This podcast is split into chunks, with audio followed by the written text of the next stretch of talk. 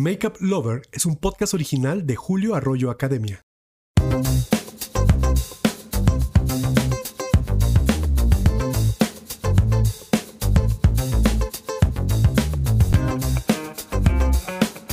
En el episodio anterior de Makeup Lover hablamos de la primera parte del siglo XX, desde los años 20 hasta los 50 para ser exactos.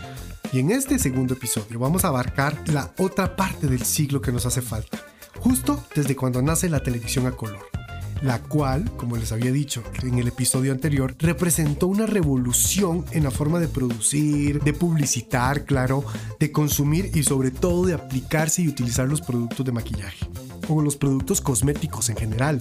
Ya podíamos ver en la televisión cómo era que la gente se aplicaba una crema de cuerpo, cómo era que la gente se peinaba. O sea, la televisión y la ficción nos empezó a mostrar un poco cómo la gente, digamos, vivía dentro de las casas de alguna u otra manera. Y esa forma también fueron incorporando el producto dentro de la producción. Y esto es bien interesante porque nace algo que es interesantísimo, que es el product placement. Es colocar productos dentro de la ficción para que la gente diga, ay, sí, yo lo quiero consumir porque él fuma este cigarro, porque aquella se peina con tal peine, porque aquel usa tal champú. Y bueno, esto es lo que caracteriza a la segunda parte del siglo XX. Y para dar inicio a este nuevo episodio de Makeup Lover, les dejo esta poderosa frase de la diva del cine italiana Sofía Loren. Y dice, lo que el rojo puede hacer por el espíritu, también lo puede hacer por el rostro. Ahora sí, iniciemos.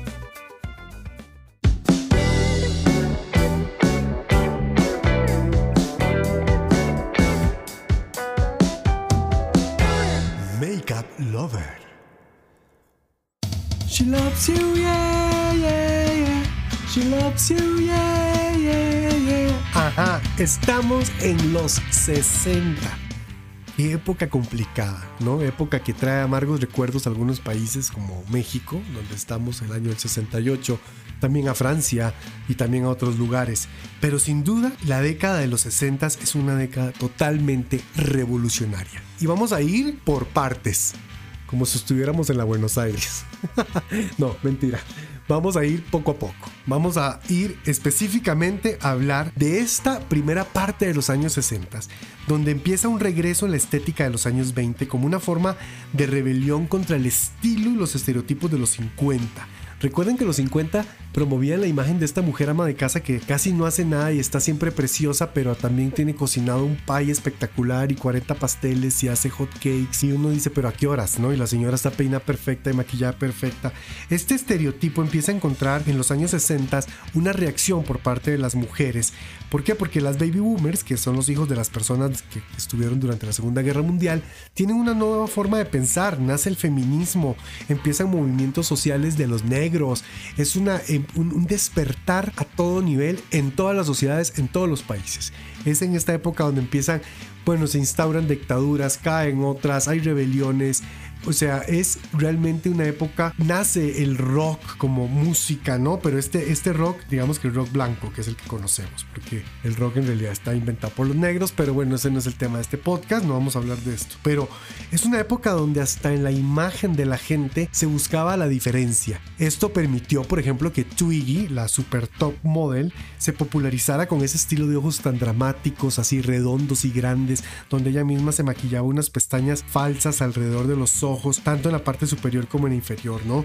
En esta época se pone muy de moda el uso de las pestañas postizas, esta look, este look de mujer como de pelito corto, es muy propio de esta época. Los cabellos voluminosos, por ejemplo, las plataformas, los vestidos cortos y las mallas, pues fueron el estilo urbano de la década. Los Beatles se viralizaban entre las chicas, era, pues, como les decía antes, la época dorada del rock and roll y además, con el surgimiento de la televisión a color se comienza a fabricar sombras, labiales, delineadores y rubores en muchísimas tonalidades. Y esto es muy importante. Eso marca un antes y un después. Y ahora hay colores para maquillarme. Ya me maquillo como ando vestida o combino el vestuario con los maquillajes o los contrasto. Pero empieza a ser un poco más divertido el tema de maquillarse. Y también es en 1967 cuando la marca Stelloder, que ya hasta ese momento era una de las marcas más vendidas en las tiendas departamentales más importantes de los Estados Unidos, decide lanzar una marca y eso fue algo revolucionario en la industria. Pensar que una marca se había consolidado con su nombre y que ese nombre le permitiera crear una hija, una nueva marca y venderla y convertirla en su competencia o convertirla en un medio para satisfacer a un público al que no estaba llegando con sus productos fue una movida pues totalmente inteligente de Estelle Lauder que ella junto con su hijo que es el que propone la idea, el hijo de, de Estelle Lauder cuando entra a trabajar a la marca es el que propone crear una línea. ¿Por qué? Porque la mayoría de las mujeres que no usaban Estée Lauder se quejaban y decían que es que el producto les hacía reacción o que ellas eran de piel sensible y que no les gustaba usar el producto. Entonces al hijo se le ocurre una idea genial y es trabajar con una serie de dermatólogos y crea la primer línea de maquillaje para piel sensible que es pues la famosa Clinique, que además eh, su esposa se trae el nombre de un spa que ve en París un día que están de viaje y dice que ve que se llama Clinique, clínica de belleza. Entonces se dice, este es el nombre del producto y ahí nace pues Clinique, una línea que empezó con tres pasos muy fácil, un jabón para lavar, un tónico facial y una crema y ahí se fue popularizando y hoy tiene una línea también de productos de maquillaje amplísima. Y es en esa época donde íconos como Mary Quant, Brigitte Bardot o Jackie Kennedy se posicionan en la mente del público y es lo que recordamos de esas décadas hermosas, la década de los años 60. Bueno, y para terminar con la década de los 60, decir que los iconos de la belleza eran muy variados. Sin duda, un icono, para mí un icono de la belleza, porque representó también una libertad en la forma de vestirse, es sin duda Janis Joplin cuando hace este famoso concierto y esta aparición en Woodstock en 1968. También tenemos en los 60 a Tina Turner, cuando todavía trabajaba con Ike Turner, su ex esposo, con el que tuvo esta pelea famosa y por la cual ella se llama Tina Turner, conservó el nombre. Tina en esa época, en los 50 que cantaba este rock and roll de Proud Mary y demás, esta época se entera, es fantástica en Tina Turner, ¿no? Esta, esta ícono de la belleza de la piel negra. Y otro ícono que para mí es importantísimo, que se empieza a gestar en los años 60 y obviamente alcanza la cúspide en los 70 es Cher, pero es una figura que ya en los 60 andaba haciendo sus pininos al lado de su marido y pues son para mí íconos emblemáticos de esta época de los años 60. En los 70 pues se establece algo muy importante y es que nace lo que conocemos como la FDA, la Food Drug Administration. Se establece lo que se llama una enmienda aditiva del color. En Estados Unidos crece una polémica porque se empieza a descubrir que muchos de los pigmentos o de los ingredientes que generan cierto tipo de pigmentos podían generar cáncer o podían estar relacionados con problemas de salud graves. Entonces nace este ente regulador que es la FDA y todos eh, los productos cosméticos que se produzcan en los Estados Unidos o que entren a los Estados Unidos por la vía legal, esto es muy importante y me gusta hacer este paréntesis cultural para decirles que todos los productos que entran a los Estados Unidos de manera legal, o sea que pagan patente, que pagan sus impuestos, son analizados por la FDA para poderse vender dentro de los Estados Unidos. Mucho producto ilegal que entra a través de piratería, porque hay piratería, claro, en los Estados Unidos, no traen el sello de que están avalados por la FDA. Algo muy importante es también que a veces muchos productos piratean el logo de la FDA y dicen estar avalados por la FDA, para lo cual ustedes pueden ir a la FDA, a su sitio web e investigar si el producto realmente posee una licencia legal para venderse y para aplicarse sobre piel humana. Es muy importante eh, si ustedes son amantes del maquillaje, ya sea que quieran consumir productos o que se quieran dedicar al maquillaje como yo, quieren ser mis colegas, pues tienen que tener un cuidado muy grande porque van a trabajar con seres vivos, con personas y van utilizar productos sobre estas personas que pueden alterar, que pueden generar una reacción si no están utilizando productos que estén avalados por un laboratorio.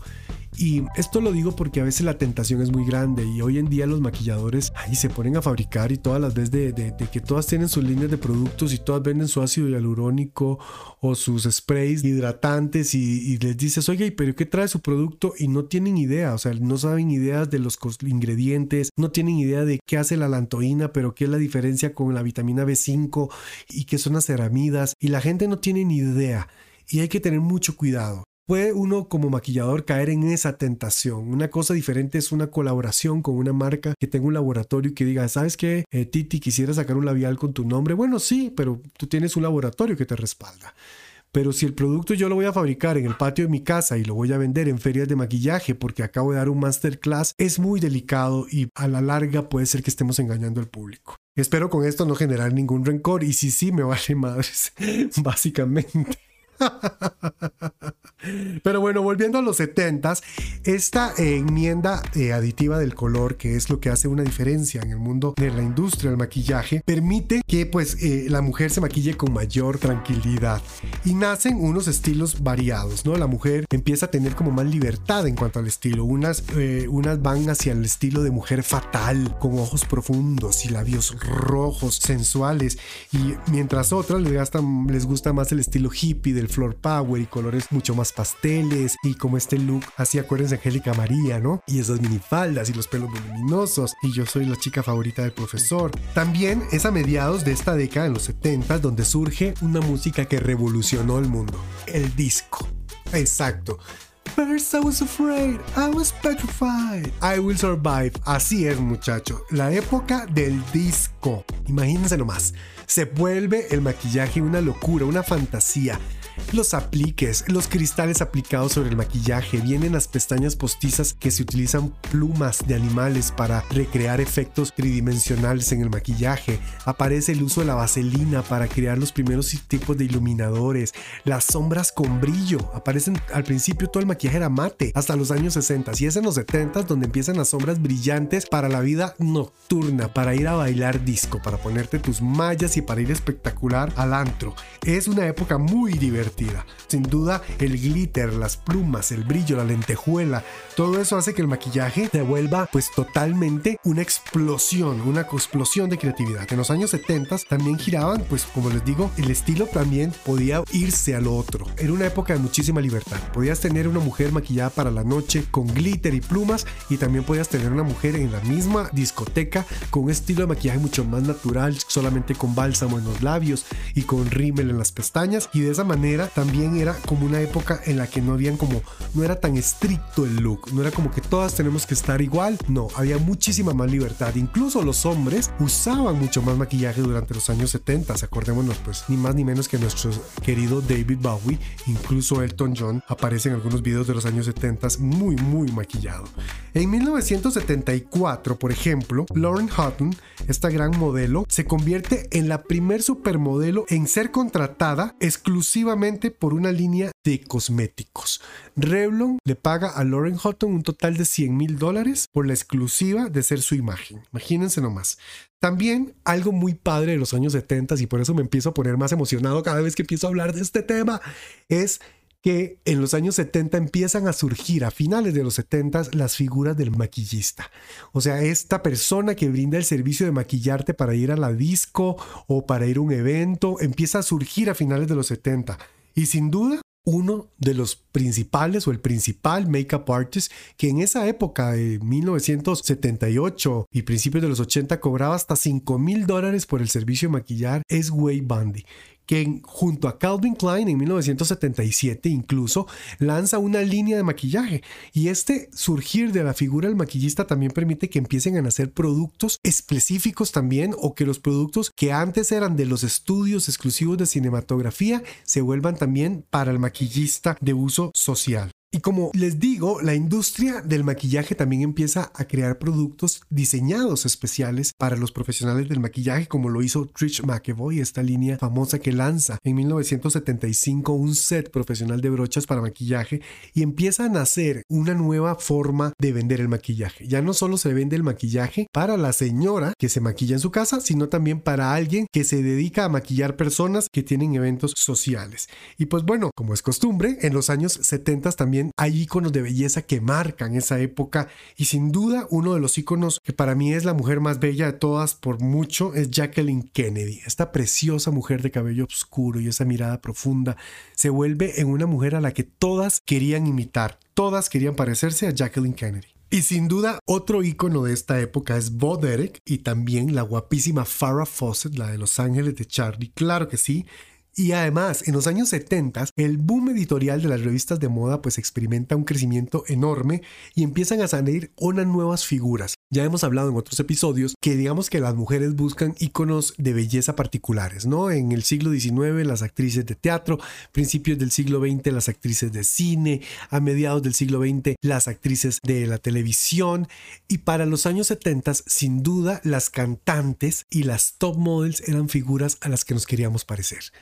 Ya el nombre de personas como Verushka, Marisa Berenson, la misma Lauren Houghton, que fue la que firmó con Revlon este contrato por muchos miles de dólares, Margot y Mariel Hemingway, estas hermanas hermosas que eran unas modelos divinas, Cheryl Tykes, Christy Brinkley o Beverly Johnson, esta la primera top model negra. Son estos nombres que empiezan a hacerse un espacio a partir de los años 70 y que empiezan también a hacer rostros en los cuales las marcas pueden lucir sus nuevas colecciones de productos, los nuevos tonos que ofrecen al público.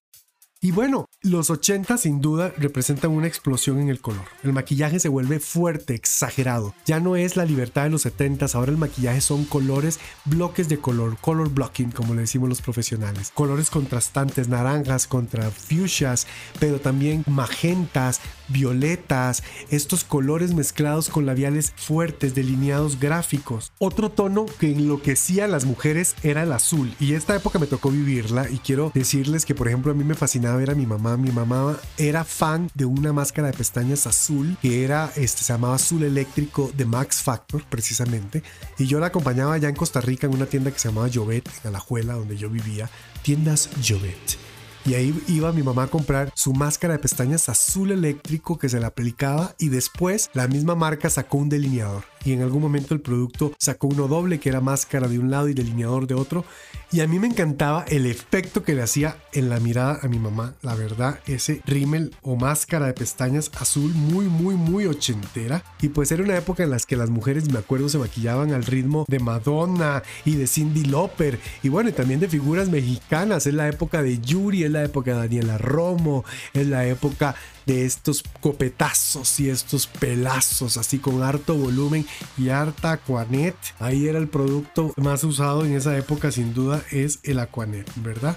En 1980, por ejemplo, Avon y Mary Kay lanzan las primeras paletas de sombras que evitan el tedioso trabajo de combinar. A estas dos marcas se les ocurre porque casi todas las sombras se vendían de manera individual. A estas a la primera marca, Avon y Mary Kay, que dicen hagamos cuartetos de sombras para que las mujeres se aprendan a maquillar. Entonces ahí nació el famoso sombra clara, mediana y oscura. O sombra clara de transición y de profundidad. Y ahí es, bueno, ¿Qué les voy a decir? Hoy en día todas las marcas tienen su cuarteto de sombras, ¿a poco no?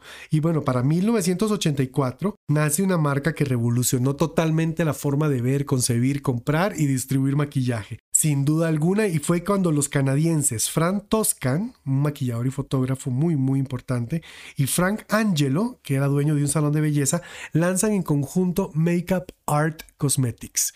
Y ustedes van a decir, Makeup Art Cosmetics. ¿Qué es eso?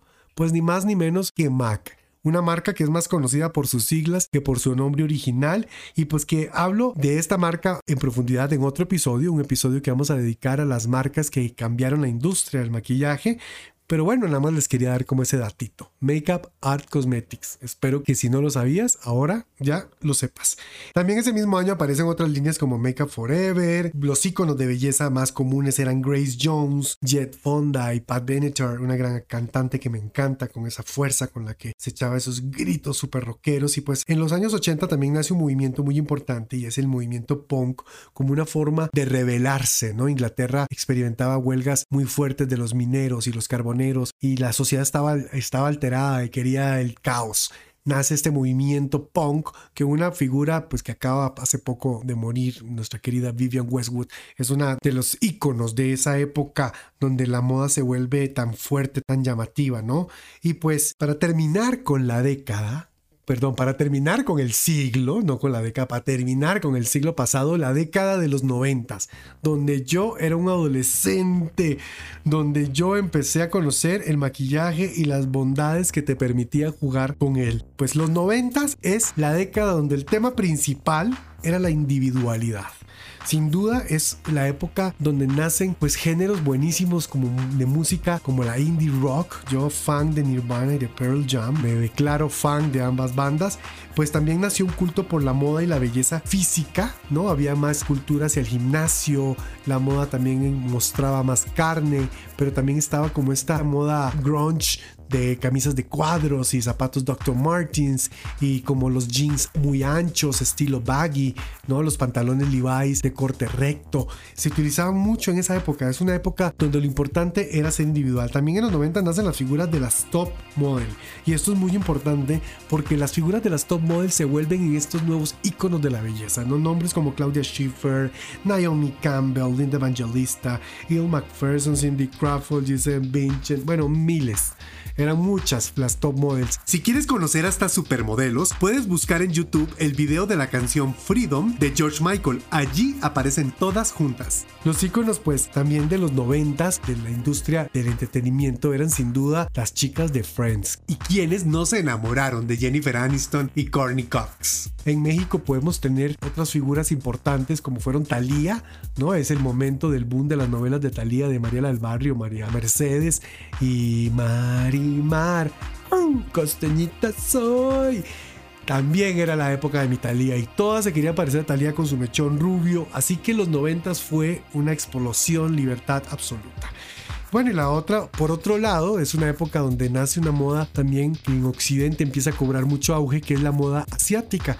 Nombres como Yoshi Yamamoto o como Kenzo empiezan a ser populares en las pasarelas internacionales y la gente también busca un estilo de moda mucho más suave. En los 90 hay figuras en la moda masculina también como Ricky Martin y su pues living la vida loca, ¿no? Entonces, pues así fue como cerramos esa década de mi adolescencia y después ya entré a los años 20. Ah, no, no, pero no estoy hablando de mí. Estamos hablando de la última parte del siglo XX y esto fue la información que les debía del siglo 20.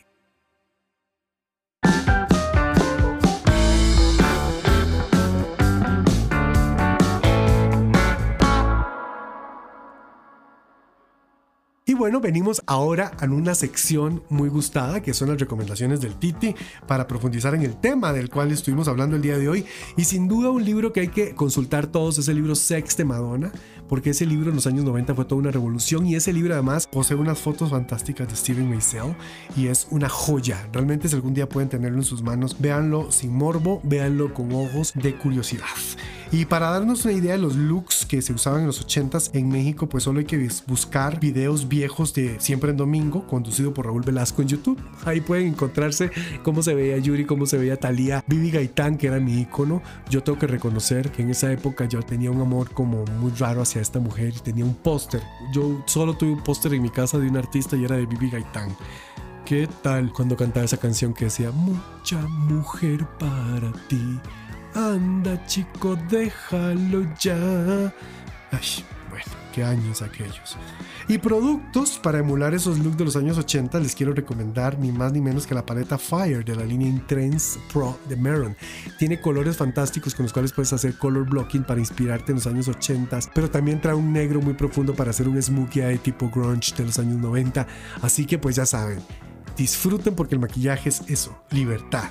Y muchas gracias por escuchar un episodio más de Makeup Lover, un podcast original de Julio Arroyo Academia para todos aquellos amantes del maquillaje y que viven esta pasión como yo. Si te gustó este podcast, síguelo, califícalo, compártelo corre la voz, haz que otras personas a las que les gusta el maquillaje se enteren de toda esta información que has podido escuchar a lo largo de estos episodios. Esto nos va a ayudar a crear muchísimo más contenido al respecto. Y si quieres conocer más de mi trabajo, te invito a seguirme en mis redes sociales, arroba Julio Arroyo o Julio Arroyo Academia, tanto en Instagram como en Facebook, o visitar mi sitio web julioarroyo.com. Hasta la próxima y recuerda ser siempre la mejor versión de ti mismo.